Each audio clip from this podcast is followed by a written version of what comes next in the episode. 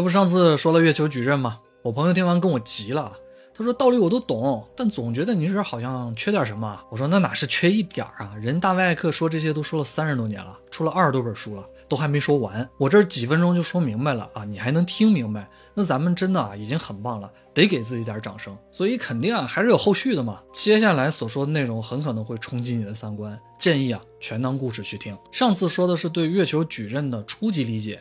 啊，无感劫持、VR 眼镜、头脑幻象。这次我们说啊，比初级稍微高那么一点点理解。我看到有朋友留言问啊，说从幻象里醒过来是不是就衣食无忧了啊？说实话，谁不想这样的啊？但并不是那么容易的。可能大家忽略一个词儿啊，就是上次说的这个刺激实像。实际上说的简单点啊，就是真实现实。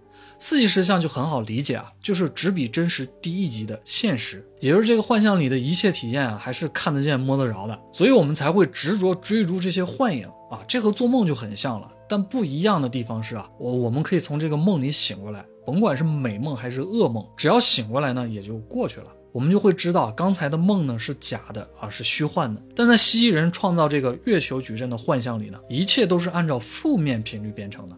创造出来的这次一级的现实呢，就光思考清楚这一点啊，就已经很难了。只凭自己呢，就可以醒过来啊，你可想而知这个难度有多大。而且人类左脑的这个理性思维啊，在负面的震动下呢，还被加强了，这就形成了一道类似防火墙的东西。所以大多数人只要一听到类似我们活在幻象里啊这种观点吧，就会下意识的去拒绝、嘲笑啊，甚至是会被触怒，不知不觉呢，就又制造出了更多的这个负面能量。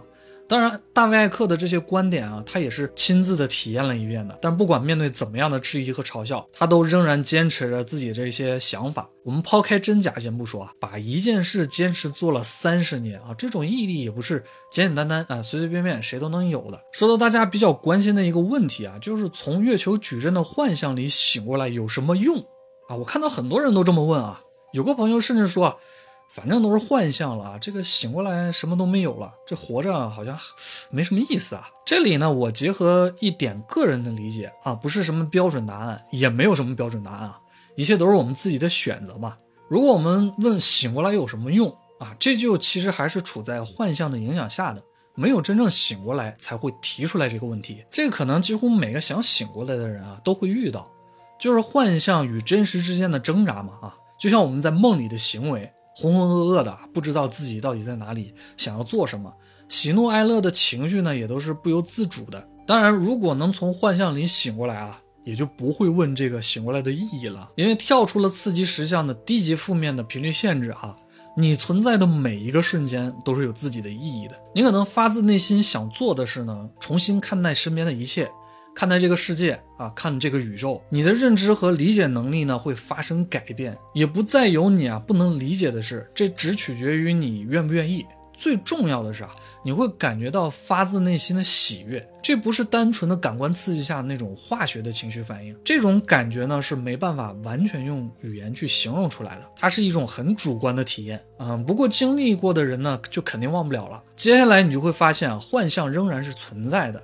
因为还有很多没醒过来的人，还是会继续按照固有的思维去思考。换句话说吧，就没有醒过来的这些人呢，本身也成为了矩阵系统的一部分。因为负面编程它不仅仅是提供了一个幻象的世界，它更多的是要让人保持在这个负面的频率里，抑制你啊，不让你醒过来。一旦发现你醒过来，矩阵系统呢就会自动的去排斥你。说实在的，这个。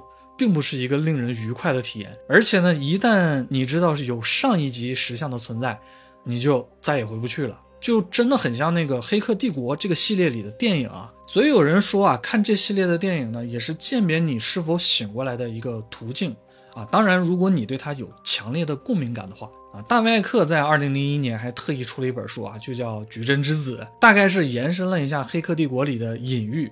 啊，即便我们醒过来，还是要面对月球矩阵啊制造出来的这个幻象。只要这个装置还在啊，只要还有人处在这个编程好的负面频率思维里，其实就不算真正的摆脱了幻象。小我啊，或者说自我呢是分化的，但高我呢是统一自省的。那么醒过来的人呢，小我和高我的频率啊就越接近，会发自内心的想要去帮助其他的个体。所以很多醒过来的人啊，就想要去叫醒更多的人。当然有一部分醒过来的人啊，他是为了保护自己，不再受到这个负面实相，也就是这个矩阵世界的影响，他就不会再主动的去提起这些了啊，他自己知道就好了。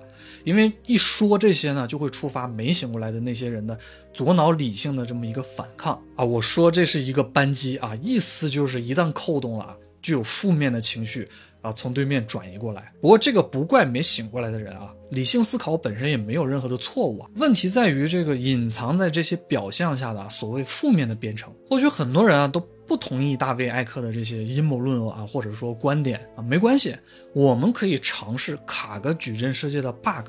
啊，它真的很简单，我们试一试呢，其实也不吃亏。而且万一啊，它真的有用呢？既然蜥蜴人喜欢负面的情绪能量震动，那说明呢，相对的啊，只要拥有正面的能量震动，就不会受到月球矩阵幻象的太多的影响了。也就是说啊，我们可以让自己的情绪啊保持积极向上，哪怕你觉得所有一切啊这些说的纯属虚构，我就是不信，没关系，拥有乐观开放的这个心态。拥有一颗包容的心，也会对你自己身体是有益的。当然，也会有人说啊，说我觉得现在过得挺好的，醒不醒过来，我觉得没关系啊。但是我们可以问问自己啊，这种好是发自内心的快乐吗？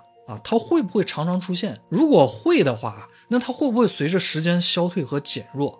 如果会，那它很可能就还是依赖矩阵系统的低频能量下的情绪，也就是暂时被满足了的这种各种欲望啊。这种快乐是不长久的。虽然都说知足者常乐，那这个足的标准每个人都不一样，还是会变化的。所以找到并且抓住让你能够发自内心的快乐，甚至是喜悦，这才是摆脱一切负面幻想的关键。不过呢，就算你卡 bug 卡成功了，也先别高兴太早，因为地球上呢还有地球矩阵。下次呢，我们就说这个。